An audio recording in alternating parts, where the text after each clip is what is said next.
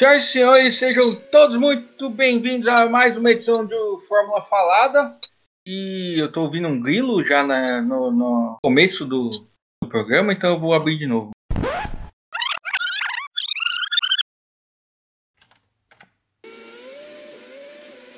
Senhoras e senhores, sejam todos muito bem-vindos a mais uma edição do Fórmula Falada, edição número 4 de 2021 edição para falar do Grande Prêmio de Portugal, uma prova que no ano passado foi excelente e hoje a gente vai descobrir se a prova desse ano foi tão excelente assim. Muito boa noite, muito bem-vindo, Gustavo Lopes. Boa noite, boa tarde, bom dia, Edmur, Marcos e a quem está nos escutando. Uma prova que começou prometendo muito, ali ultrapassagens do Hamilton, os carros escorregando bastante. Depois que todo mundo descobriu como que fazia para acelerar no asfalto de Portugal, a prova ficou extremamente chata, a não ser o show de um certo espanhol que saiu rasgando o pelotão. Que homem, senhoras e senhores. O Sainz Mas aí rasgou o pelotão para trás. Tô falando de outro. foi rasgado, né? Seja bem-vindo ao Fórmula Falada, Marcos Galdino. Boa noite a todos. Ué, corrida de Portimão hoje. Ficou provado uma coisa pra mim hoje. O Verstappen realmente é o segundo melhor piloto da categoria atualmente, né? Mas muito atrás do primeiro que é o Hamilton. Que homem, que homem. Hoje o Hamilton foi exigido, né? Como está sendo nas últimas corridas, diferente dos últimos anos que ele realmente ficou sobrando na pista, né? Sozinho. Mas hoje ele está re- realmente provando que ele realmente é o melhor da atualidade. Você sabe que, vamos começar já polemizando, ontem fez 27 anos que o Senna morreu e eu já vou começar arranjando briga. Esse podcast, se eu não me engano, você acha o Hamilton o melhor da atualidade e só você, né? E os outros dois acham ele o melhor de todos os tempos. É, mas assim, não tem por que ter briga, né? É opinião, né, gente? Cada um tem a sua, eu tenho a minha. Não tem, não tem problema. Não, mas a briga é o que dá audiência. Vamos brigar, vamos brigar, vamos brigar. Não, você eu sei que aceita. A briga é com a audiência, inclusive, no caso. A briga que eu tô falando é com quem nos ouve. Mas pra que essa briga, gente? As pessoas têm direito de ter opiniões diferentes. A pessoa pode gostar do Senna, pode não gostar do Senna, e a vida é assim, segue a bola. Mas, o Marcos, você tem que entender que isso aqui, é, esse programa de entretenimento, ele funciona à base de desaforos, de confusões, de desentendimentos. Se a gente ficar assim, muito amistoso, o pessoal vai achar que isso aqui não é entretenimento, que entretenimento é porrada. Mas você tá falando de Big Brother, cara, não de Fórmula 1. Inclusive, desde que começou a pandemia, eu acho que tá muito light esse programa. aqui. É que a gente tá paz e amor. A gente brigava Ainda mais. bem, graças a Deus. A gente tá precisando de paz e amor no mundo, né, cara? Porque, mano, a gente passa o dia inteiro. É briga por causa de política, é briga por causa de futebol, agora é briga por causa de Big Brother. Então, assim, O Marcos tem razão. Eu acho que ficar alimentando assim brigas, picuinhas, não tem nada a ver. Mas que passão do Alonso no Richard hoje, hein? Nossa Senhora! Ave Maria, humilhação demais, é louco. Dom Alonso das Astúrias hoje fez uma excelente corrida, cara. Realmente foi, foi muito bem, cara. Olha só, ele, ele resistiu à provocação. Não é possível. Você tá tomando algum, alguma coisa, Galdino? Maracujina, alguma coisa assim. Cara, porque assim, não. É que eu nunca entendi muito bem a provocação de vocês dois, principalmente do Edmur, né? Mas tudo bem, cara, assim, não- eu torço pro São Paulo, velho. Meu time é São Paulo, então eu fico bravo quando o São Paulo perde. O resto é resto pra mim. Ai, ai. O duro, o duro é que eu não posso doar tanto porque ele tá na McLaren agora. Eu torço pra McLaren, então eu tenho que sofrer duas vezes. Ah, vamos falar do desempenho dos pilotos então, aproveitando que a gente falou no Ricardo. O Ricardo, pra mim, foi a decepção do fim de semana. Que prova horrorosa. Aliás, que fim de semana horroroso, né? Eu discordo um pouco, eu acho que o sábado dele foi horroroso. Não, então é, o fim de semana, o sábado foi muito ruim. O sábado foi muito ruim, né? Mas, mas no domingo eu não achei ele tão ruim assim, não, cara. Eu achei ele fez uma boa corrida até. Pro finalzinho da corrida ali, ele realmente começou a dar uma declinada, né? Mas eu não achei tão, tão ruim na corrida de hoje assim, não. É que assim, ele foi tão mal no sábado que acho que isso que o Marcos estava falando. Qualquer coisa que ele fizesse hoje é meio que superar. Acho que o que tá pesando muito pro Ricardo aí é que o Norris tá espetacular esse começo de, de temporada do Norris. Ele tá sempre andando na frente, e, mas assim, muito na frente. E junto com os ponteiros. Hoje até ficou um pouco mais longe do Pérez, né? Mas impressionante o quanto ele tá andando. E aí a gente olha para trás e o Ricardo tão longe, acho que isso assusta, porque se a gente parar para pensar, era para os dois estarem ali mais ou menos na mesma balada. A gente tá falando do Ricardo que já ganhou várias provas e o Norris que agora tá se estabilizando de fato na Fórmula 1. Então são dois momentos completamente diferentes e o Norris tá canda pau, tá taca de pau nesse carrinhos. Quando o Richard ele começou na, na Renault em 2019, ele começou muito mal. Ele chegou uma parte da temporada, ele começou a estabilizar ali, bem no, no comecinho, nas primeiras corridas ele começou a dar uma estabilizada, até que ele melhorou durante o ano, e no ano passado ele foi muito superior ao Ocon, né? Isso não tem nem o que falar. Ele começou tomando pau do Ocon, né? É. E é o Ocon. Mas ele melhorou muito durante a temporada que ele saiu. Acho que aconteceu a mesma coisa agora. Ele começou a ter a mesma dificuldade que ele teve na Renault, só que a diferença é que o Norris é, é muito mais piloto do que os outros dois pilotos que ele teve antes, né? Fora que é um cara mais novo, tá cheio de energia aí, entendeu? Eu acho que ele tá meio que sofrendo por conta disso, né? Outra coisa também é que, só para poder finalizar, que o Norris ele já tá na McLaren há muito tempo, ele tá habituado com tudo lá. Então, assim, é mais uma desvantagem que tem ali o, o, o Richard, né? Eu acho o seguinte, o, o Ricardo, eu acho que ele nem, ele nem fez duas provas tão ruins, a primeira e a segunda, né? Mas é que hoje foi triste. Esse fim de semana, não passar do Q1 com uma McLaren é, é, é terrível. Mas eu também acho que ele não é esse piloto, ele, ele é mais piloto do que ele vem sendo. É que, vamos combinar também, e aí eu tô falando do Ricardo, mas eu também não tô podendo falar nada, porque pior que ele foi o Tsunoda. Meu Deus do céu, não sei o que aconteceu com esse moleque. É, é verdade. Outro que foi muito mal foi o Vettel. O Vettel fez uma bela classificação e na corrida ele só tomou passão. Só passou vergonha. Tomou passão até do Stroll, né? Mas a gente teve uma corrida com, na minha visão, um desempenho muito bom de três pilotos e o resto ficou ali mediano para muito ruim. Um dos destaques da prova, fora a grande vitória do Hamilton, foi o Alonso, que conseguiu ir muito bem. O Leclerc também ganhou bastante posição. O Norris mas o resto foi muito, muito medíocre, eu acho, na, no sentido de dentro da média ali, né? não fizeram nada demais. Verstappen deu um passão no, no Hamilton, depois tomou e aceitou. Pérez e o Bottas, meu Deus do céu. Né? E o resto, esses aí que eu já falei, Tsunoda, Vettel, o Russell foi muito mal de novo, né? Nossa! Impressionante. Ele tomou um passão do Latifi, né? Isso aí a gente pode esquecer nunca. Essa imagem tinha que ficar rodando lá na cabeça do Russ por resto da vida dele. Ele tomou passou do Latifi e depois ele fazia uma cagada de Imola, né? Pois, pois é, é, exatamente. E o Latifi, que é um piloto que tomou um passão no arraso. O Schumacher passou ele. Mas hoje, volto para pior piloto do dia, vai ser complicado, porque o nosso amigo Nikita Mazepin tomou um minuto do Schumacher, cara.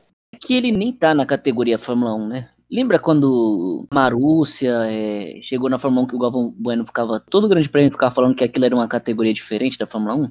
É o Mazepin. Ele tá numa categoria diferente. Ele, sabe, ele não faz parte daquilo ali. Hoje ele quase que ele acaba com a prova do Pérez. Ele colocou o carro de lado pro Pérez passar, quando o Pérez foi passar, ele quase bateu. É, é uma coisa assim, absurda. É, é bizarro a diferença de nível do, do Mazepin pros outros. É uma coisa assim inacreditável. Aliás, tem uma coisa que eu achei engraçada até essa questão do Pérez, é que o Acho que o pessoal da ponta ali estava acostumado com o carro da Red Bull ficar sempre lá atrás, né? Teve um ano que o Gasly chegou a tomar uma volta do, do Verstappen, né? Aí hoje o, o Hamilton ele reclamou com a equipe que não soltaram uma bandeira azul na hora que ele passou o Pérez. Aí avisaram pra ele, é porque ele tá, ele, ele tá disputando, ele realmente ele é o primeiro, ele não parou ainda. Falei, nossa, que nível, cara. Mas isso aí também é a falta de informação da equipe, Total, hein? Total, exatamente. Podia ter falado, né? É, porque assim, pelo que eu entendi ali da situação, o Hamilton passou o Pérez achando que ele é retardatário. Mas assim, o Pérez ele nem brigou porque ele não tinha como brigar, porque para mim eu achei a estratégia que a Red Bull colocou para ele bem questionável, né, de manter ele lá tipo se arrastando na frente por tanto tempo assim, ele para mim não fez sentido nenhum. A estratégia da Red Bull eu não entendi até agora. É, pelo que eu, eu ouvi, eles até falaram isso durante um rádio do, do Pérez, era que eles estavam esperando uma bandeira amarela, um virtual safety car, alguma coisa nesse sentido. Mas nada indicava que ia ter alguma coisa ali. Nem é um, um grande prêmio, né? Que, que tem. É conta com a sorte isso, né? Exato, exato. Eu até acho que é, uma, é válido. Até o momento que o cara passa o limite. Se você, que estava marcando lá, o tempo de perda de diferença é de 15 segundos a parada em safety car. A partir do momento que o Hamilton baixou essa diferença de 15 segundos, você tem que entrar no box para tentar fazer algo diferente, porque não tem mais a chance de vir um safety car e você continuar na frente. E aí ele não só continua desgastando equipamento na pista, como espera o Hamilton passar. Não, não entendi. É, eu também não entendi. E falo mais, eu acho que se fosse pro Verstappen, eles não fariam isso nem que a vaca tossisse. Jamais, jamais. E ainda acho o seguinte, é, por mais que digam aí que o Pérez tem dificuldade aí com o começo dele na Red Bull, dos três últimos caras ali, tipo, do, do Gasly e do Albon, pra mim o melhor que tá sendo até agora é ele. Pelo menos tá fazendo o que se espera do segundo piloto da Red Bull, né? Chegando em quarto, Acho que agora talvez seja um, um, momento dele. Já vai ter mais tempo de adaptação. Barcelona é um circuito que eles correm em pré-temporada, nos anos normais, então ele está mais acostumado com esse circuito. Enfim, talvez seja um ponto positivo para ele aí. Aí talvez seja o momento dele criar confiança, dele começar a assustar mais o, o Verstappen. A gente pode esperar alguma coisa do Pérez, esse é o ponto. Agora, o que, que ele vai entregar aí, só o tempo vai dizer. Eu tava vendo a corrida hoje pensando exatamente isso ele tá fazendo o que esperavam que o Albon e o Gasly fizessem e não fez. Ele tá chegando imediatamente atrás do Verstappen. Só que ele já fez pole, né? Em Imola ele fez pole, ele já tá entregando. Eu acho que assim, porque a Red Bull quer, acharam um cara finalmente. E é um cara que acho que não vai ficar enchendo o saco, né? Igual o Ricardo queria, ó, oh, tô aqui mais tempo, vocês estão dando vantagem pro Verstappen. Não, ele é, ele é segundo piloto, ele sabe vai fazer o dele. É, e, ele é um bom piloto, né? Agora, o que foi estranho hoje é que ele de pneu macio, ele perdeu muito rendimento, né? Fez uma volta rápida e depois sumiu. Mas era pneu macio usado, né? Aí você faz uma volta esgarçando ele e aí ele acaba. Entendi, entendi. Faz sentido. Mais uma questão que eu não entendi essa tática da, da Red Bull, né? Porque eles fizeram o Pérez dar a volta mais rápido e não contavam que o Bottas ia parar também. Aí não tinha como parar o Pérez de novo. Daí pararam o Verstappen. Só que aí ele saiu da pista. Uma cena que me chamou a atenção, até vou voltar um pouquinho, que pra não passar hoje percebido, que eu pensei em comentar isso, foi ontem, depois da, depois da classificação, o Verstappen ele estava muito irritado, muito irritado mesmo. Ele estava ali atrás do painel de LED ali da Fórmula 1 lá, ele começou a conversar com o Pérez, né? E parecia que o Pérez estava querendo tipo, entender a situação, conversando com ele, e apareceu uma câmera e ele interrompeu, né? Então, assim, na hora eu pensei, será que aconteceu alguma coisa com o carro que o Verstappen estava meio que desabafando com o Pérez ali? Porque, não sei, assim, embora que até na transmissão disseram que o colocaram lá na conta do, do Verstappen dois erros cruciais, né? Que foi na, na classificação ontem e hoje, né? Que o Hamilton é um cara que ele não comete erros e o Verstappen ele quer bater o Hamilton, ele não pode errar, e realmente isso tem todo sentido, né? Eu acho que ele tava bravo com a volta deletada, né? Também acho. Porque a volta deletada dele foi 15 centésimos mais rápido que a pole. É, tem outra coisa, né? Ele tá reclamando muito da velocidade reta da Red Bull. Já segundo o GP que ele fala sobre isso. Que ele não tem velocidade reta, que quando chega no final ele não atinge a potência total, ou o carro vai, vai diminuindo, enfim. Então é uma coisa para ficar de olho aí durante a temporada, hein? Talvez esse seja um baita limitador, porque assim, é isso que o Marcos estava falando. Você vai competir contra Mercedes e Hamilton, você não tem espaço para erro. Você tem que ser 100% sempre. Porque o Hamilton, uma escorregada do Verstappen, ele passou, alcançou Bottas, passou Bottas e foi para ganhar a corrida. É um cara que não permite, ele é cruel, diria Januário de Oliveira. Mas eu acho, Gustavo, que essa reclamação dele com a velocidade da reta ali faz sentido, porque ele ficou atrás ali do Bottas e assim, ele, ele, conseguia acompanhar o Bottas, ele conseguia ficar perto dele, mas quando ele abria a asa, ele não conseguia se aproximar o suficiente para poder passar, entendeu?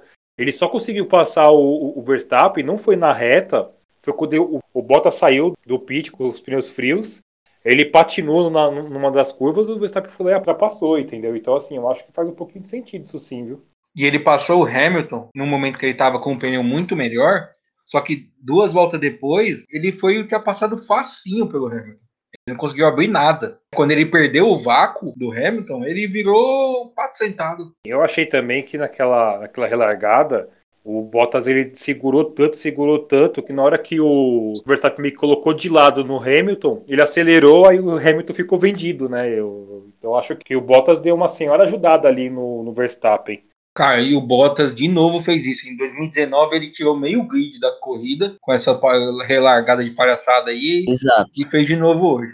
Que deu aquela confusão, não? Foi que o Grosjeano foi? Deu uma pancada? Quem foi que deu uma pancada no meio do grid? Não lembro agora. Foi o Norris, eu Foi acho. o Norris. É? Foi o Norris.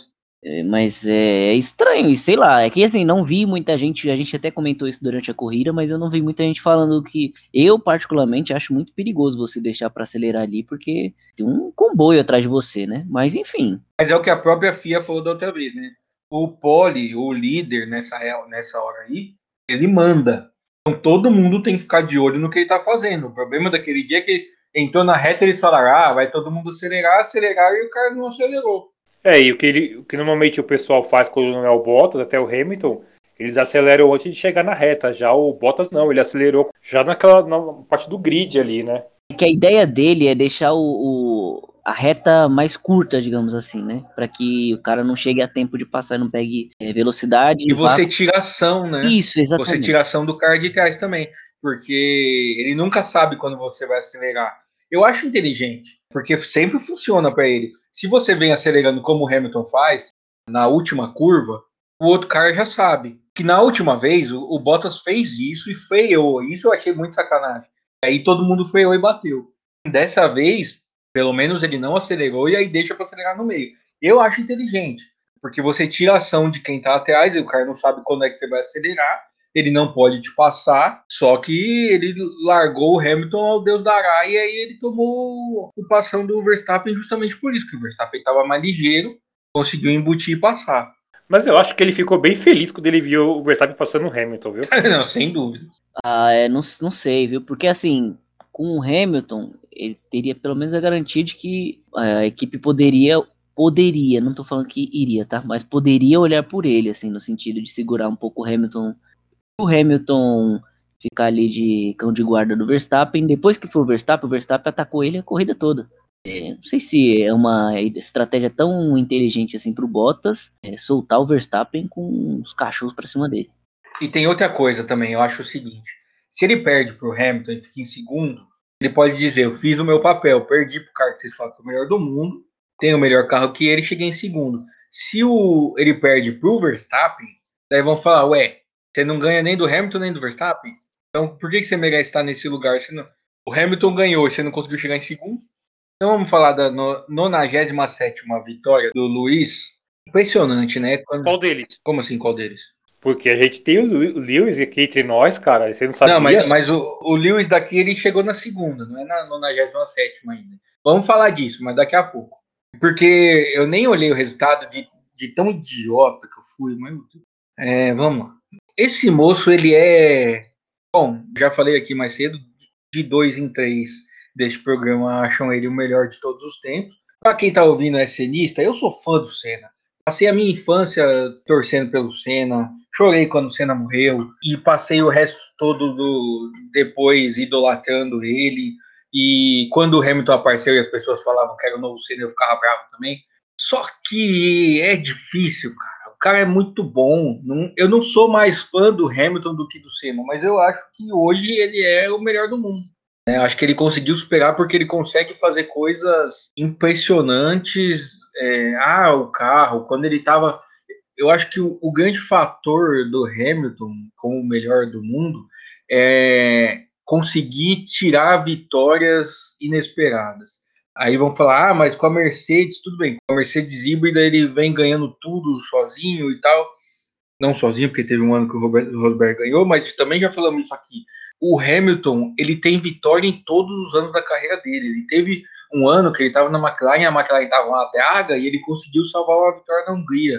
O primeiro ano dele na Mercedes, a Mercedes não tinha nenhuma vitória nessa volta dela para a Fórmula 1. Ele foi e conseguiu a primeira vitória. Então, é, ele dá um jeito de ganhar, ele tem uma coisa de vencedor, assim, que é incrível. E ele tira tudo do equipamento que ele tiver, e ele não erra, ele é frio. E isso é uma evolução, porque ele errava demais no começo, demais. Ele era, né, batia nos outros, enfim, ele era muito agressivo, causava acidentes. E eu acho que o amadurecimento dele como piloto, hoje ele, para mim, hoje ele é e não tem ninguém que pega ele de longe, assim, entre quem está em atividade. Eu acho que o Rosberg ele contribuiu muito para a evolução do, do Hamilton. Eu achava, tipo, há uns 7, 6 anos atrás, que o, o, Hamilton tinha uma certa displicência, assim, quando começava a temporada, né? Ele começava muito, tipo assim, sabe, displicente, não parecia tão focado como ele é hoje, entendeu? E quando ele foi chegando que ele começava um ano meio que tipo tomando um sufoco do Rosberg e acabava ganhando, ele isso não mudou, só mudou o fato a partir do momento que o Rosberg ganhou dele em 2016, que ele realmente ele mudou de lá para cá, ele sempre é o cara que é focado do começo ao fim, todas as corridas, e para mim, a partir disso, ele começou a errar muito pouco, entendeu? Mas muito pouco mesmo. Eu acho que isso fez muita diferença pro Hamilton crescer ainda mais como piloto e tá ganhando, continuando ganhando títulos, né? Foi bem diferencial na carreira dele. Não sei se o Gustavo concorda, mas eu acho que assim, imune ao erro, ninguém vai estar tá pilotando um carro a 350 por hora. Mas eu acho que ele tá. A régua de erro dele tá muito acima da dos outros. Imune ao erro, ninguém vai estar, tá, porque você tá a 350 km por hora, uma hora você vai errar. Só que ele erra muito menos hoje em dia do que todos os outros pilotos. É, e assim, eu acho que você colocar todos os pilotos ali numa, numa lista, assim, e colocar lá, tipo, para poder ordenar por questão de erro, quem menos erra é ele, entendeu? Isso sem dúvida nenhuma. Quem menos erra é o, é o Hamilton. Oh, eu acho que assim, hoje o que me chama a atenção nele, acho que a qualidade eu não. Não é que ela não me espanta mais, tá? Ela continua me espantando, assim, quão fora da curva ele é. Eu acho Hamilton um espetáculo de piloto. É, acho que eu já contei essa história, hoje aconteceu de novo. Tava aqui assistindo a corrida, meu primo de 10 anos, 11 anos, aliás, tava vendo comigo, assim, ele olhou pra TV e falou assim: de novo esse cara tá ganhando? Esse é o choque, sabe? Como que alguém consegue ganhar tanto, até para quem não acompanha? É, mas o que mais me chama a atenção é, é que ele é insaciável. Vontade do Hamilton é um negócio assim bizarro. Duas semanas atrás ele errou que é uma coisa que a gente está falando aqui, a gente está acabando de comentar que é raro, bateu o carro e ele só sossegou quando ele passou todo mundo e garantiu pelo menos o segundo lugar, porque ele sabe que isso lá na frente pode fazer a diferença no número de pontos. Então, assim, ele tem um negócio com ganhar, dar o máximo dele a cada final de semana, que é assombroso, assim. Eu não, não sei se a gente vai oportunidade de ver isso em outra esportista, sabe? Aliás, a gente até tem, tem alguns que tem essa sede, mas é isso que faz deles é, diferentes. É isso que faz do Hamilton um ponto completamente fora da curva. Não, eu também acho. Ele é, em termos de talento puro, eu acho que hoje tem ali atrás dele Verstappen e Alonso, mas o Alonso muito enferrujado, mas que é um baita piloto, é inegável. Mas mesmo assim, não chegam, os dois ainda estão muito longe Hamilton. Mas aí eu tenho uma questão sobre o Alonso eu não sei se eu vou arrumar briga com o Gustavo aqui, mas eu acho que é bom pontuar. É o... Aí, se você, você começou assim, que você vai arrumar briga. não, é que assim, para mim o Alonso é um cara que ele, por muitos anos, assim, até o Hamilton, já, já falei isso antes aqui no, no programa já, até vocês ficaram meio bravos comigo, enfim. O Alonso, ele sempre foi falado como o melhor piloto da, da atualidade, entendeu? E, de fato, realmente, mas assim, é, o problema é que para poder você ser o melhor, você não pode ser o melhor na parte técnica, entendeu? Você tem que ser melhor na sua relação com a equipe, na sua relação com as pessoas. E eu acho que isso, o Alonso ele sempre deixou muito a desejar, porque pra, por onde ele foi, ele arrumou confusão. Ele arrumou confusão na McLaren na primeira passagem, ele arrumou confusão na Ferrari na segunda passagem, ele arrumou confusão na McLaren de novo, novamente, entendeu? Não sei se agora na Renault ele vai fazer. Até agora não tem disso de nada, entendeu? Então, assim, Alpine. Na Alpine, isso. Na parte dele se relacionar com a equipe, principalmente com os companheiros de equipe, que ele sempre sufocou os companheiros todos dele, eu acho que é um. que faz ele não ser o melhor, entendeu? Que fez ele não ganhar tantos títulos como ganhou o Hamilton, entendeu? Porque para mim, eu não vejo assim, outro piloto hoje que chegue tão perto do, do Hamilton, para mim só o Verstappen, né? Mas para mim o Verstappen já tá muito atrás do Hamilton, entendeu? Ele é muito bom, o Verstappen é muito bom. Só que falta muito para ele para chegar perto do Hamilton, né? E assim, uma coisa que eu acho muito legal da carreira do Hamilton é que ele tem sete títulos e os sete são limpos, né? Ele não precisou jogar o carro para cima de ninguém poder ser campeão, nem precisou repetir isso mais de uma vez, entendeu? Então, eu admiro muito a pessoa Hamilton fora das pistas, é isso. Eu não sei, vai que ele deu dois pacotes de batata frita pro Timo Glock. É, aquilo ali foi realmente. não, mas o cara não tinha condição de subir a reta mesmo, tava sábado a gente não, não aderiu a esta teoria da conspiração neste podcast. Só essa também, as outras a gente apoia tudo. É, a gente adora a teoria da conspiração. Quiser mandar aí, a gente aceita. Não, a gente é contra duas teorias da conspiração nesse podcast. A que o Timo Glock deixou de passar de propósito e a Terra, porque a Terra é plana, que também a gente também é, tem limite. Também a gente também não é tão bocó assim, né? A gente é bocó. Mas a gente não é tão bocó assim. Tá querendo dizer que a gente não tá comendo capim ainda, né? Exatamente. É, pois é. Agora, acho que o Marcos vai, vai arrumar confusão, não. Isso daí tá certo. Você tem razão. É o pacote. Que a gente fala aqui é do pacote de piloto. Que você carrega, né? Para onde você vai, você carrega. E aí o Hamilton faz total parte desse papel de domínio da Mercedes durante esses anos. O Edmur acabou de falar. É, a Mercedes, quando o Hamilton chegou, era tristeza. Era meio do pilotão. Quando ganhava um pódio, era festa, era é, churrasco a semana toda, era embriaguez. E alemão gosta dessas coisas, né?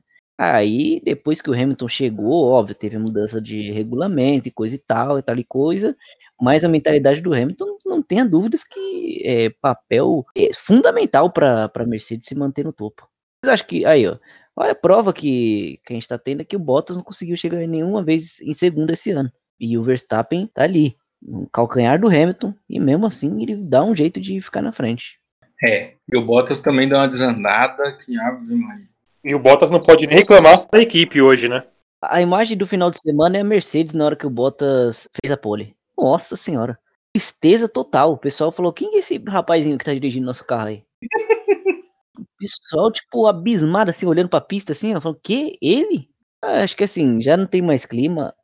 Ficaria muito surpreendido se o Bottas virasse o ano como piloto da Mercedes. Ficaria assim, seria um choque. Hoje na transmissão comentaram que o chefe da Williams diz que o Russell se refere ao Bottas e ao Hamilton como meus companheiros de equipe. Teammates. É, my teammates. Esse aí também subiu na cabeça, hein? Tá chatão, hein? Tá. Chatão. Opinião, eu acho que subiu pra cabeça dele, mas eu acho que se a Mercedes não, não aparecer uma Mercedes que- pegando um Verstappen para poder colocar do lado ali, eu acho que não vai acontecer, mas eu acho que quem deve ocupar essa vaga aí vai ser ele com certeza. Eu não sei, numa dessa eles botam o De Vries, que tá indo muito bem na Fórmula E, é piloto deles. Eu acho bem difícil, viu? Ele trazer alguém da Fórmula E. Sendo que ele tem um cara na Fórmula 1 que até um pouco tempo atrás, duas corridas, ele não pode ser também julgado como se, tipo, não merecesse mais a vaga, né? Ah, sim, mas se ele continuar fazendo besteira, é igual o Ocon. O Ocon perdeu a vaga porque ficou fazendo besteira de besteira. Ah, mas é que eu acho o Russell muito melhor que o Ocon. Não, tudo bem, eu também acho. Mas ele tem que voltar pro trilho do desempenho. Porque tomar passão do Latifi, errar do jeito que ele errou semana passada, é aquilo que a gente comentou. O Toto Wolff falou brincando, mas falou, você tá mais perto da Copa Clio. Sim, mas eu acho que a possibilidade dele ficar com essa vaga aí do Bottas ano que vem é gigantesca. A não sei que tem algum outro piloto que, tipo, apareça assim na frente, tipo, vai o Verstappen.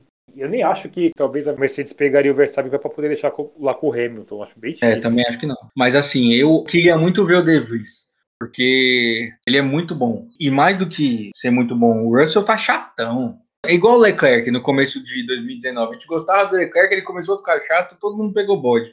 Tô começando a pegar bode desse moço aí. Mas deixa eu fazer uma pergunta pra vocês. Vocês acham que o a Williams é tão ruim assim de corrida ou o Russell que coloca algum, acho que o Jafone chegou a comentar isso que talvez seja algum acerto que o Russell faz só pra classificação e aí na corrida, tipo, não, não vale a pena, sabe, sei lá, o pneu gasta mais, os componentes gastam mais, sei lá, mas é muito esquisito o cara fazer os treinos que ele faz, ficar ali em décimo primeiro, décimo segundo, e na corrida ele, todo mundo passa ele com a maior facilidade do mundo. Mas acontecia com a Haas também, né? Não, a Haas nem no treino. A Haas tá ficando em- na última fila todos os treinos.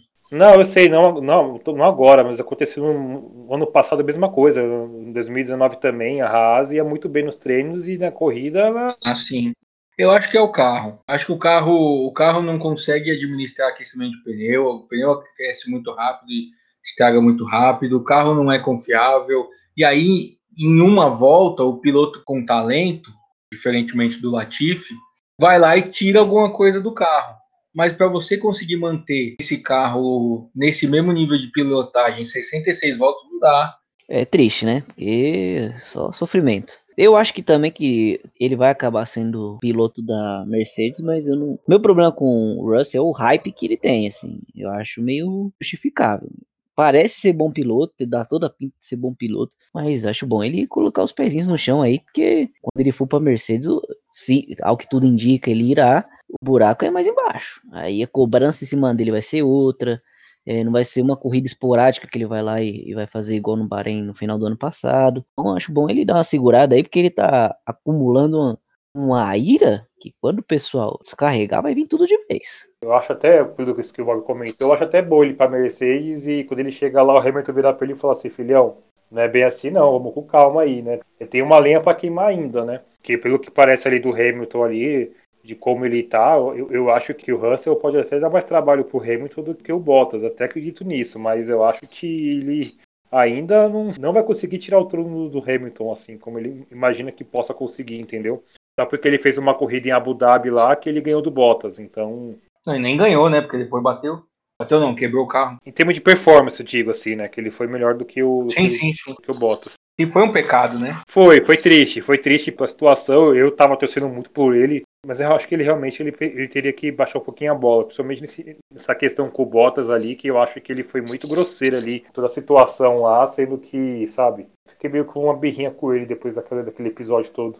Inclusive, a gente gravou o programa no domingo, e aí na segunda-feira ele se desculpou, falou que não era.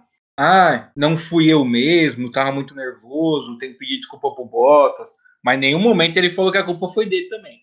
É, mas assim, que, que tem um comentário que até eu vi algumas pessoas defendendo o, o Russell, alguns pilotos, não lembro quem foi que comentou isso, mas eu dei vendo essa explicação, que o pessoal cobra muito, que assim, cobrou muito do Russell, uma coisa que, tipo, que qualquer outro piloto erraria, que só o Hamilton que não cometeu o mesmo erro na corrida, que aconteceu algo parecido. Que o Bottas, ele, em certo momento, ele muda um pouco de direção, isso, assim, a 300 por hora, o piloto é, é muito difícil ele tomar uma decisão ali, tipo, em menos de um segundo, né? Que isso, tipo, meio que defendendo assim o Russell, né? Dizendo que ele não, não teria tanta culpa, assim, no assunto. Assim, como sou piloto, eu não posso muito discordar do que eles falaram, né? Porque realmente nunca dirigi um carro a 300 por hora, infelizmente. Eu também, eu, eu, como eu gosto de viver, eu acho que eu nunca vou dirigir um carro a 300 por hora. E não porque eu vá bater o carro, mas porque a Carol falou hoje que ela me mata se eu fizer isso. Quer dizer, se você não morrer na pista, você morre em casa. É, é um jeito, de um jeito ou de outro eu vou morrer. Então eu não quero morrer, então não tem muito o que fazer. No meu caso, era melhor bater o carro e morrer, porque vai de uma vez, né? Não ficar sofrendo apanhando. Enfim. E, ei, Bob, eu sonhei com isso, hein? Verdade, o Galdino essa semana. Você sonhou com o Edmuro apanhava até. Não, ele sonhou que a gente estava viajando. Vou resumir. A gente estava viajando de carro num Santana velho, eu estava dirigindo e eu joguei o Santana dentro de um lago, na fronteira com a Venezuela. Falei que com a Venezuela de carro é fuga, não é viagem. Vou viagem esse sonho, cara. A gente tava indo pra Caracas, a gente tava na Venezuela já e o Bob, tipo, meio que perdia o controle do carro e jogava no lago, cara. Foi a parte mais real do sonho é eu bater no carro. Enfim. Eu nem acho que o Bottas não tem nenhum pedacinho de culpa ali. Eu acho que os dois tiveram culpa. Mas é que a postura do Russell foi muito feia depois da prova, né? Não, até de ele ir pra cima do Bottas ali, né? Foi o que eu comentei semana passada e eu continuo falando. Ele tinha que ter certeza, certeza que o Bottas estava errado. Ele, assim, não, não, tinha como ele ter ali, entendeu? Falando nisso, hoje teve um parecido, que foi o Giovinazzi e o Raikkonen. Só que dessa vez eu achei mais culpa do Giovinazzi, porque ele volta para cima do Raikkonen. Nas redes sociais, na transmissão, todo mundo sentou a lenha no Raikkonen, que o Raikkonen estava errado. Oh, olha, o velho viajou, bateu, não sei o que, que viajada. Cara, na onboard, as duas vezes que mostrou o replay, dá para ver claramente que o Giovinazzi faz um movimento para a direita e de repente volta para a esquerda. Ah, é pouca coisa que ele volta? É pouca coisa que ele volta. Só que assim, eu sou o piloto de trás. O cara tá movendo para a direita, é um sinal que ele tá se movendo para a direita. Ele tá saindo do meu caminho. É, é essa a ética do, do piloto. Se você moveu para um lado, é para aquele lado que você vai. Então, ah, é, mesmo que ele voltou só um pouquinho, ele está dando indicativo de que eu tenho espaço para passar. É, e o Raikkonen ele deu um azar ali, porque se a asa quebra assim sai do carro, ele até conseguiria continuar na pista, né? Mas a asa ficou debaixo do carro, né? E ali foi um, um azar tremendo dele também. Ou não. É, não sei, correr com a Alfa Romeo já variada também ia ser triste. Também achei que o, o Giovinazzi deu uma mexida ali no, no volante. É que o, fica feio quando você bate assim o carro atrás, né? Aí é difícil a gente defender. Mas eu achei que o Giovinazzi foi, no mínimo, imprudente. Não, então é a mesma coisa da semana passada. Eu acho que os dois têm culpa. Mas é que, nossa, o povo foi pra cima do Raikkonen. Eu acho gozado, assim, para defender o Russell, todo mundo meteu a culpa no, no Bottas semana passada. Daí agora o acidente é bem parecido. Ah, o Raikkonen. Não tem coerência, né? Não, não tem. O grande público, ele é difícil, Edmundo. Abraço pro nosso grande público. É verdade. Ainda bem que a gente tem aqui pessoas qualificadas especialistas em ficar falando um monte de besteira aqui, que somos nós, para trazer as verdades para o povo. Afinal de contas, é isso que o povo gosta hoje, né? De especialistas que não são especializados em nada. Exatamente. É difícil você encontrar um especialista que é especialista. Hoje em dia, muito especialista que nunca foi especialista na vida, que é o nosso caso. É isso. É isso. Vamos falar da corrida? Porque o, o Gustavo definiu, acho que muito bem. A corrida começou prometendo muito nas 10 primeiras voltas, e aí deu sono, né? Ficou devagar, ninguém passava ninguém, aí ficou aquela pasmaceira, ninguém ia pro box também, todo mundo com a estratégia de uma parada, daí foi, voltou todo mundo na mesma ordem, até que o Alonso falou, deixa eu mostrar por que, que eu vim pra cá. Ele é maravilhoso. Também achei, achei a corrida, quando chegou na metade, eu fiquei até triste que faltava a outra metade porque foi bem ruim. Do segundo terço para frente foi bem, bem fraca.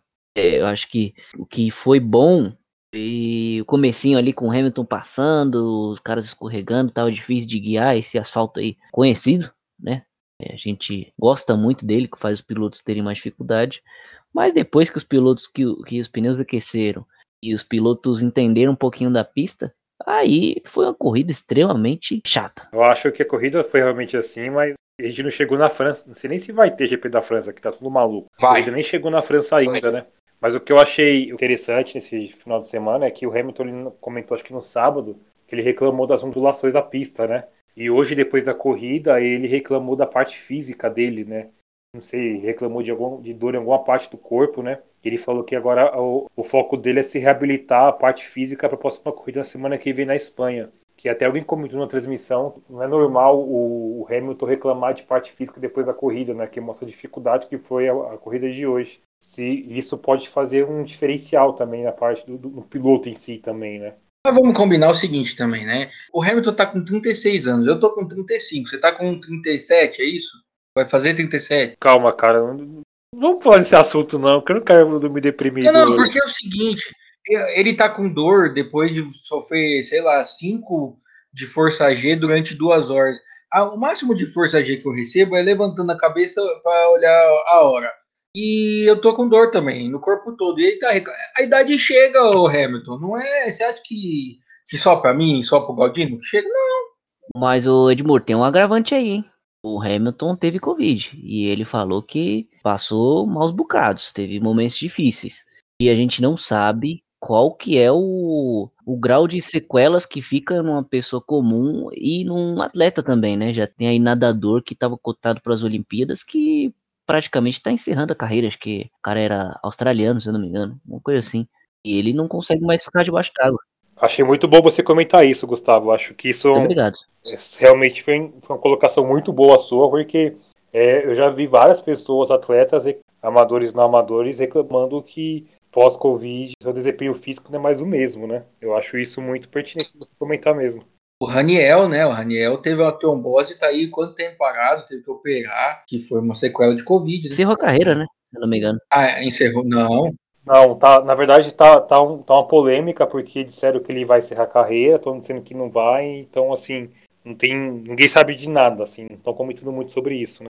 É, a última notícia que eu vi é que o Santos estava evitando fazer uma segunda cirurgia, mas que a história que ele falou que ia se aposentar era boato, teve até aquele fact-check lá e. Ah, então desculpa, perdão, pessoal. É, não sabemos o, o, as sequelas, que, o, o, que acarreta a Covid no pós-recuperação aí. Então a gente não sabe se isso tem um peso grande no Hamilton. Tem alguns casos de jogadores de futebol, de outros atletas que sofreram bastante para se recuperar da Covid. Um caso, Edmure Marcos, que até foi bastante falado ano passado, é do Michael do Flamengo. Ele teve o pulmão bastante afetado. Ele não comenta, porque isso pode atrapalhar é, a carreira dele para outros clubes e tal, mas o que rola aí no, nos bastidores é que ele ficou bem mal depois da Covid, assim, então a gente não sabe o peso que isso pode ter é, no Hamilton ou em qualquer outra pessoa, né, em qualquer outro atleta. O São Paulo no basquete, o time titular inteiro pegou, né, e aí quando voltou, quando voltaram a jogar, cara, é um time reconhecível, porque o time estava embalado, ganhando tudo, ganhando a Champions da, das Américas lá, ganhou do, do time da Argentina e ganhou do Quinça e ganhou do time do Chile. que era um time muito fraco, daí foi jogar a segunda rodada, perdeu para esse time do Chile, tomou um pau do time da Argentina, na NBB perdendo para todo mundo. E você via os caras em quadra assim, um mínimo de, de condicionamento, assim, era assustador, porque eles voltaram e eles foram todos assintomáticos, né? Ou sintomas leves, ninguém teve grandes problemas, mas quando voltaram, só de ficar 14 dias parados, estavam. É, eu tô até com medo de como é que o Lavini vai voltar, que ele tá na bolha aí da NBA. Quero nem pensar nisso. Então, mas é que se baseando pela ciência, né, que é importante na vida a gente se basear pela, pela ciência, não pelo fanatismo. Não tem nada aqui assim que diga sobre assim que a gente não vai ter é, é, sequelas, né? Pelo contrário, né? Tem muita gente reclamando de, de sequelas graves aí, né? Esses eu tava vendo, acho que a, a, a Joelma lá do Calypso lá falando que a vida dela depois, depois do, do Covid não foi mais a mesma, entendeu? Tem vários casos que eu fiz de atletas de alto rendimento de terem problemas cardíacos, sim, sabe? Alguns tendo mortes súbitas. Tem, assim, pessoas que eu conheço da corrida também, que, meu, cara que corre muito, entendeu? E o cara falar que o cara não voltar, não conseguiu ser mais o mesmo, e outro comentando também que teve que esperar um mês para poder ser liberado depois da Covid, para poder dar um trotinho, porque a situação física dele já não estava tão boa. Então, assim, a gente não sabe a real gravidade das sequelas da Covid, né? se uma, uma pessoa que é um, um, cara de alto rendimento ele sofra com isso, você imagina os mortais, né? Que são tipo a gente. Então é bem complicado assim a gente ter alguma definição se a ciência provar nada pra gente, né? Sim, não, sem a menor dúvida. Mas falando sobre o Hamilton, é, é bem lembrado, tem esse ponto também de que ele teve né, a Covid. Mas sobre a, a pista, eu acho que, voltando para o assunto original, que era a qualidade da corrida, eu acho que o, o, grande problema, a corrida não foi ruim. Ela ficou meio enfadonha ali no meio do meio para frente, mas ela não foi ruim.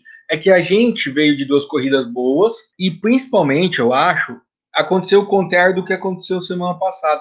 Semana retrasada aqui, Imola, foi uma corrida boa e a gente não esperava nada porque no ano passado foi ruim. Esse ano a gente esperava muito de Portugal, porque ano passado a prova de Portugal foi muito boa, muito boa. E aí esse ano não teve essa entrega, né? E eu, eu concordo, Edmur. Acho que a gente é, esperou muito e teve pouco. Mas eu espero que não seja a tônica dessa temporada. Porque ano passado, como era uma pista nova, ninguém conhecia e tal, foi aquele furdunço, né? O começo foi um negócio assim espetacular ano passado. E esse ano já foi mais, mais tranquilo, porque eles já conheciam, já sabiam como a banda tocava é, basicamente, né? Mas é, foi uma corrida horrorosa, mas foi uma corrida que a gente esperava mais. Esperava mais dos portugueses. É que a tendência é que semana passada, semana que vem a gente ache essa prova muito boa. Porque semana que vem é na Espanha. Nossa senhora. Obrigado, Edmur. Eu fiquei triste.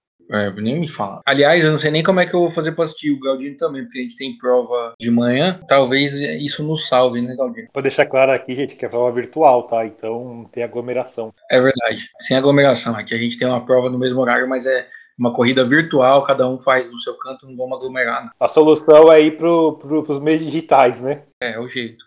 Vamos dar nota pra corrida? Vamos. Bora.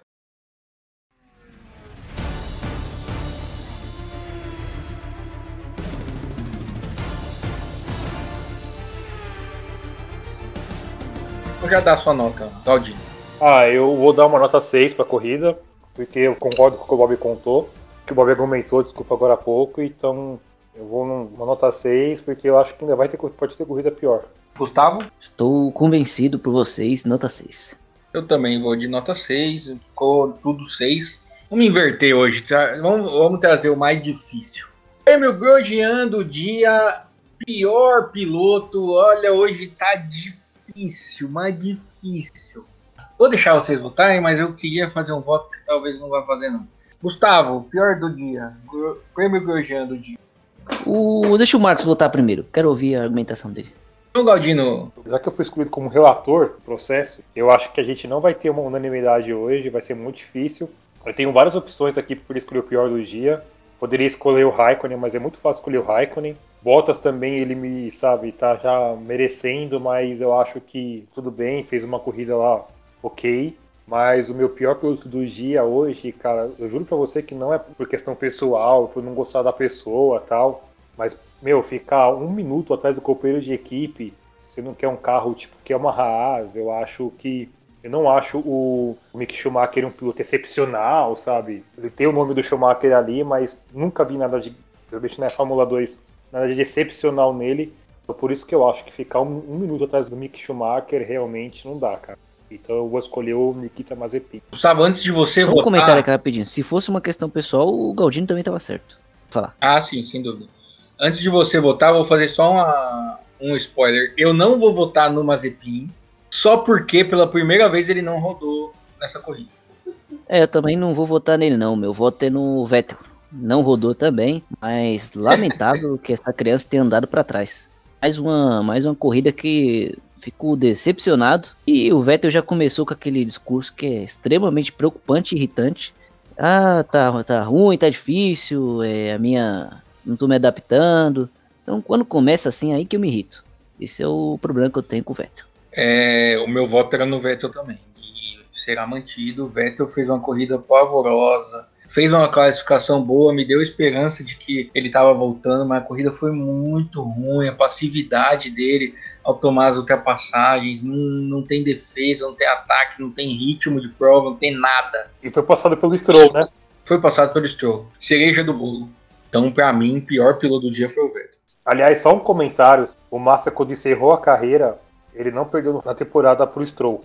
Ah, o Stroll estava começando. O Stroll ele é pior do que ele acha que ele é, mas ele é melhor do que você acha que ele é. Ele não é tão ruim assim. Ele só é ruim. Mas é ruim, não é ruim? Não, então tudo bem. Eu não acho ele ruim, eu acho ele um piloto médio.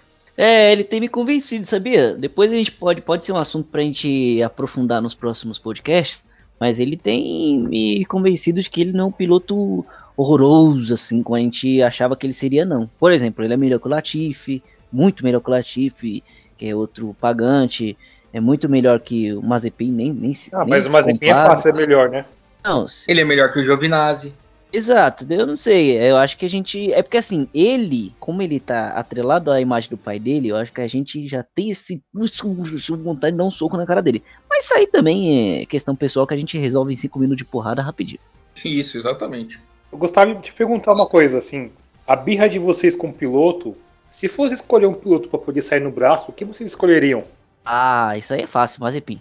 Mazepin. É, estamos unânimes. Inclusive, hoje, a molecada dos Impedidos invadiu a Fórmula 1 e votaram no Mazepin como piloto do dia, né? A transmissão da Fórmula 1 não mostrou quem foi o piloto do dia escolhido pela galera por conta disso. Voltando na última corrida, se não me engano, a gente estava repercutindo no, no, outro, no outro GP que o Mazepin ele tinha dado uma tremenda patada na, na Mariana Becker, né? E ontem aconteceu de novo, só que com o Alonso. Tava o Alonso e o Richard irritado. O Richard tá tão irritado como, como o Alonso, só que ele não deu patada, né?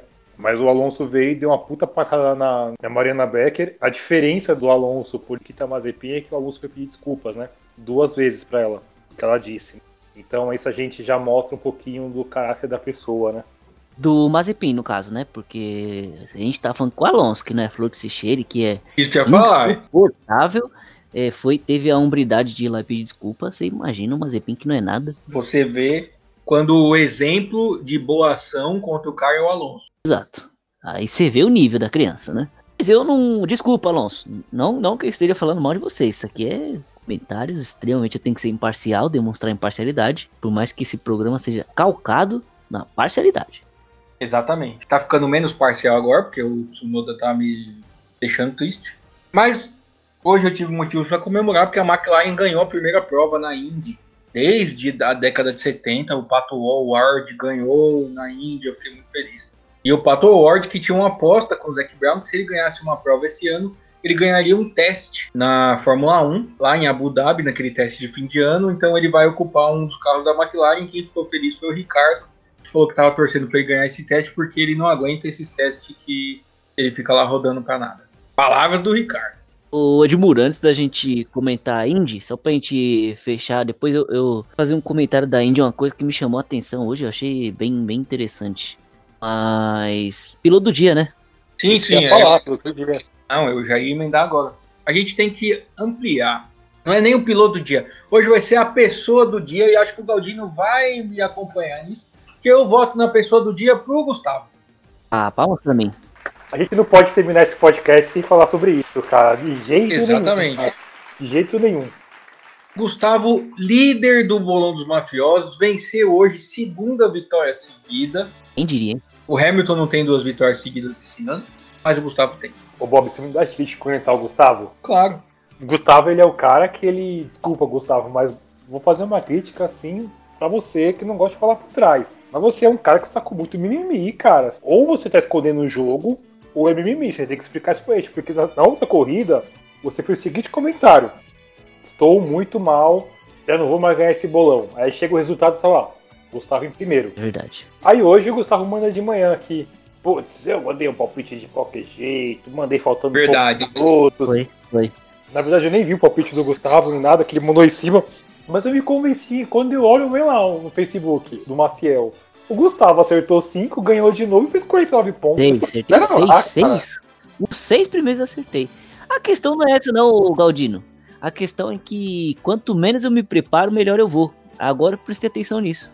Hoje eu saí escrevendo o nome dos caras igual um maluco lá pra mandar a tempo e acertei os seis primeiros. Se juntar os pontos que eu e você, Bob, fizemos nas três corridas até agora, a gente não passa o que o Gustavo fez só hoje. que isso? Ô Edmur, você tá bem no bolão, viu? Olha, pra te achar hoje ficou difícil. É porque hoje eu apostei que o Hamilton e o Verstappen iam bater. E cada vez que um chegava perto do outro, eu ficava aqui em casa gritando: vai, bate, bate, desgraça, bate. Minha noiva tava falando: você tá ficando louco, você tá torcendo pros dois bater. Eu fiz as apostas, você deixa eu torcer pra que eu quero. Olha, eu vou te falar, mas hoje foi na pura sorte mesmo. Se o, se o Edmundo manda aquela mensagem de manhã lá, lembrando dos palpites, eu tinha passado batido. Esqueci completamente, porque eu, eu me organizei pra mandar ontem de noite. Só que comecei a assistir aqui o show de Michael, Sir Michael, e aí acabou que eu esqueci completamente de mandar, dormir. Eu tinha mandado pouco antes de você. Eu fiquei muito feliz porque teve um- uma parte da corrida que eu tava acertando os cinco primeiros, né? E eu só na minha, eu falei, não vou falar nada, porque por, se- por enquanto eu, eu vou dar regaço, né?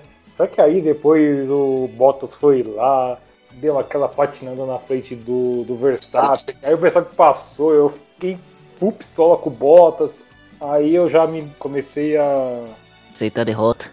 é, já tentei a derrota ali, eu falei, seja o que Deus quiser, né? Aí eu, quando eu olho, o Gustavo com 49 pontos, assim, eu fiz 22.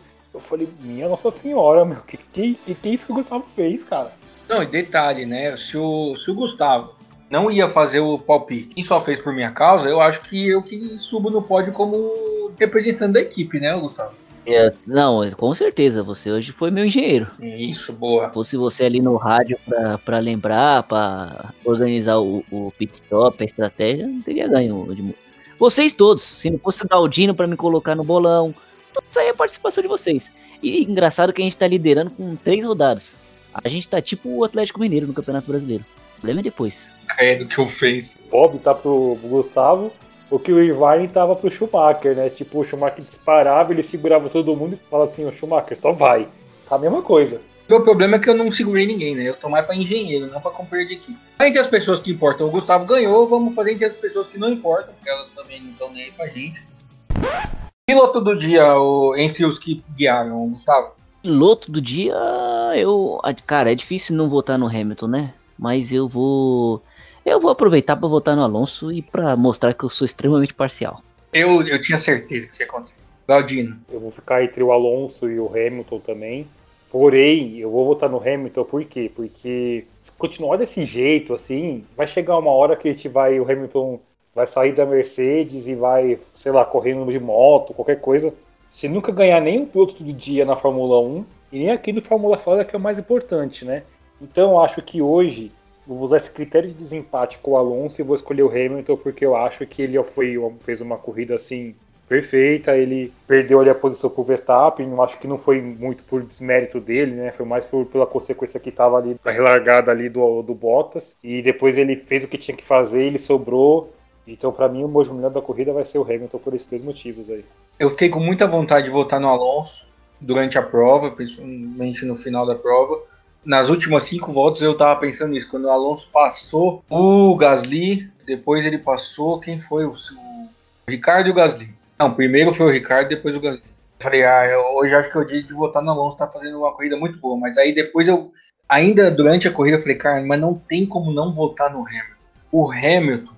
Não dava para votar no Ricardo igual a Mariana Becker, que eu não entendi nada. Votar no Ricardo. Acabou de tomar um passão do Alonso. Ele é muito gente boa. Isso. Não marcou ponto e ganhou o voto de melhor piloto. Não entendi. Posso defender a Mariana? Você sempre defende a Mariana e o Ricardo. Agora é uma frase com a Mariana e o Ricardo, mas não tenho dúvida que você vai defender. Fala. Não, porque até a metade da corrida ali eu fico pensando, meu pior é meu melhor piloto. Aí eu tava. Meu melhor piloto até agora vai ser o Ricardo, entendeu? Depois realmente eu mudei. Sim, mas, mas ela votou depois da ultrapassagem. Aí não tem desculpa. Ele tava em décimo na hora que ela falou. Ou não, coisa assim. Décimo primeiro. Meu voto vai no Hamilton, porque não tinha como. Acho que foi um primor de prova. Ele deu tudo que ele tinha pra dar, tanto que ele falou que saiu com dor no ca- do carro, que ele tá velho e ex-Covid, mas hoje era uma prova que assim que ele ganhou pra mostrar eu sou o melhor. Pode correr atrás, pode tentar me pegar, eu sou o melhor. Vocês podem fazer o que vocês quiserem, eu vou continuar sendo o melhor aqui. E é isso, e vocês que lutem, porque eu vou ganhar o oitavo título, eu vou passar das 100 vitórias, e quem quiser me pegar, que tente aí mais pra frente, porque vai ser difícil. Acho que foi uma vitória de afirmação. Concordo, bom, concordo. Edmur e Marcos, hoje é mais uma frase esquisita do Rosberg, pra falar o mínimo. E ele falou que o, o Verstappen agora ele tá conhecendo o Hamilton, tá vendo o quão bom ele é. E o, foram falar isso pro Verstappen, eu falei, "Ô, o cara tem sete títulos. Faz tempo que eu tô vendo que ele é muito bom. É uma corrida ou outra.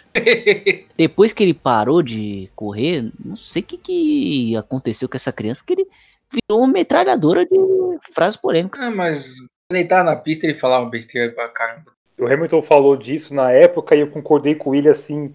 Falei, é isso. Foi quando perguntaram pro Hamilton, o que, que você acha do Rosberg ter saído? Ah, ele saiu porque ele sabe que não vai- conseguir mais ganhar de mim. E realmente foi isso. O Rosberg ele saiu porque ele sabia que não tinha como mais ganhar do Hamilton como ele ganhou em 2000 2016.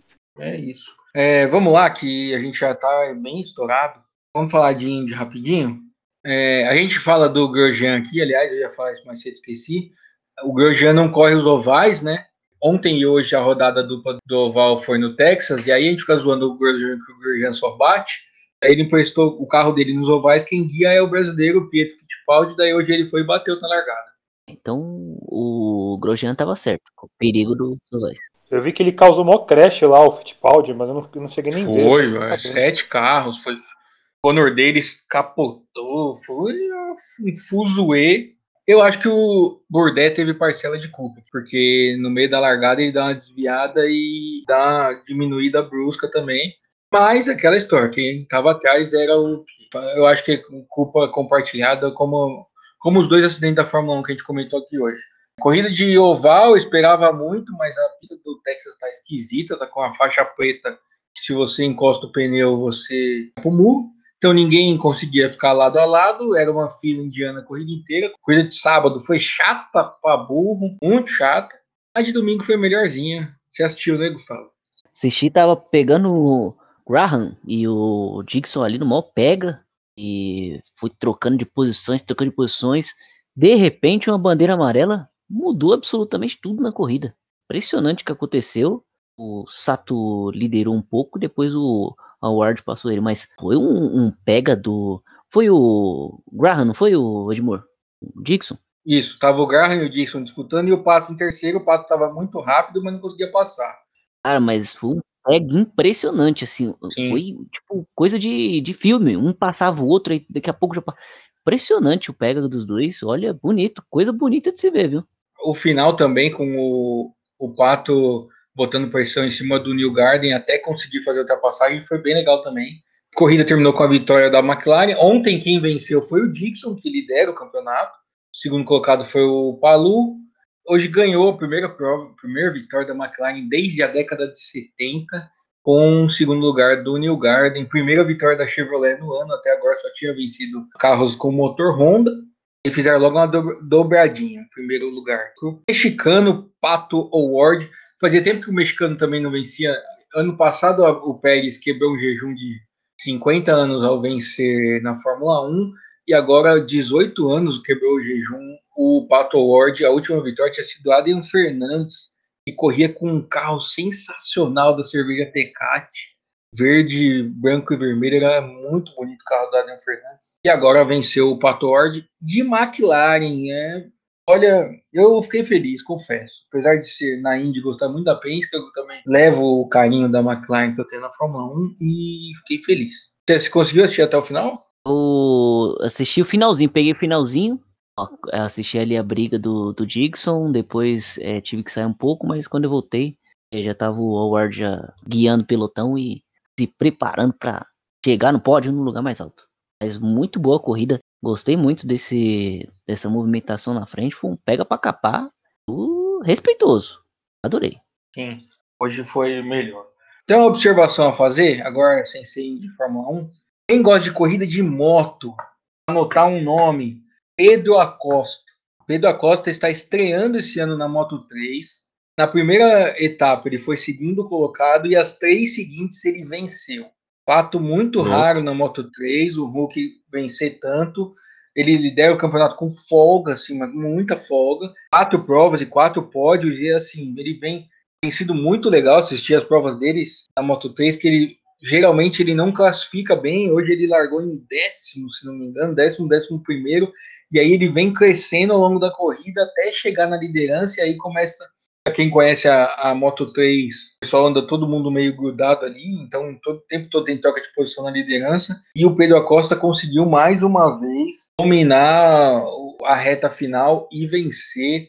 É, hoje foi o Grande Prêmio da Espanha olha, esse menino promete ser para o futuro assim um baita talento. Ele é espanhol.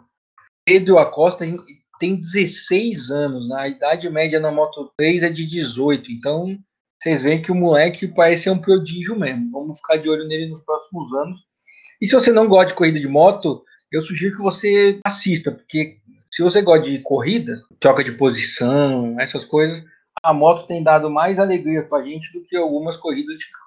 Ô Edmure, o Mark Marques quase que ele se arrebenta de novo na mesma curva que ele caiu ano passado, né? Você viu isso aí? Deu uma boa rebolada a moto dele. Que ele não chegou a cair, mas ele tem que passar um, levar um padre, pastor, alguém para dar uma benzida nesse. Na curva, né? Nessa curva aí, porque eu vou te falar, viu? Eu nunca mais eu ia. Sou bundão. E eu vou te falar outra coisa, que pra quem tá um ano parado, com o tanto de dor que ele tava, ele tá se recuperando bem até. Ele tá conseguindo ficar na frente do irmão dele, né? Que tem a mesma moto. E na frente de mais um monte de gente. É. Tá se recuperando bem. É, aí a gente vê o quanto o cara é bom mesmo, né? Exato, exato. Eu vou repetir sempre isso, né? O que é, pode ter complicado a volta dele aí, que ele vai com isso mais pra frente, provavelmente, é o fato dele ter feito flexão uma semana depois de ter fraturado o braço. Isso aí foi desnecessário. Mas, enfim, é, cada um, né? Qualquer lesãozinha que eu tenho, eu aproveito para as pessoas me mimarem. Aproveito para fingir que tá doendo, mas que tá doendo. Agora, fazer flexão, já não faço quando meu braço tá normal. E tirar o braço ruim. Exatamente. Concordo com tudo, Gustavo. Eu acho ele, essa história louca do Mark Marques, mas enfim. Eu não consegui entender ainda. Essa história do braço do Mark Marques aí, a recuperação dele, eu achei um bagulho muito louco, mas é só isso que eu ia comentar. Ah, sim, sim.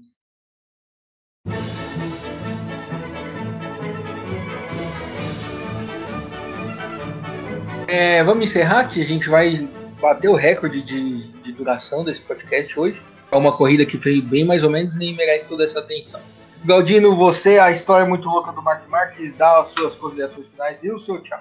É, boa noite a todos, né? Na semana que vem estamos de volta aí com o GP de Barcelona. Era pra ter, não teve, vai acabar tendo, então eu até gosto um pouquinho de Barcelona, né? Mas vamos lá, vamos ver. Meu Deus. Você tem algo a dizer sobre a declaração final do Galdino? Tenho certeza que isso é por causa do videogame. Mas, enfim. Não, porque eu não me deu bem correr em Barcelona, cara. Eu acho. Então, não sei. Então já... eu, eu até comentei com você hoje, assim, eu fiquei fascinado pela pista do Azerbaijão. Eu também, tanto que visito os muros lá direto. Toda vez que eu corro, dou um beijinho no muro. Pra deixar minha. Sua admiração. Exatamente. Mas enfim, é, boa semana para quem está nos ouvindo. Se você nos ouviu até agora, parabéns. Você é um grande campeão, assim como eu, que estou liderando o bolão. Boa semana, até a próxima. É isso aí, parabéns para o Gustavo que está liderando o bolão e para mim que estou na outra ponta. que, afinal de contas, as pessoas só se lembram de quem tá em primeiro e quem tá em último, viu, Galdino? Você tem que se esforçar mais para ficar lá junto comigo. Regularidade é tudo, né, Edmur? Exatamente. Não tá difícil não, viu, Bob? E parabéns para você que escutou a gente até aqui. Você realmente merecia o prêmio de piloto do dia. Mas como a gente também não conhece você, não vamos dar prêmio para ninguém. Mas fica o convite que você vai ganhar o direito de ouvir a gente de novo semana que vem em mais uma edição do Forma Falada, desta vez sobre o Grande Prêmio de Barcelona. Muito obrigado por ter nos aguentado até agora. Nos falamos na semana que vem para falar de Fórmula Grande Prêmio do Barcelona de Fórmula 1. Até a próxima e tchau. Tchau.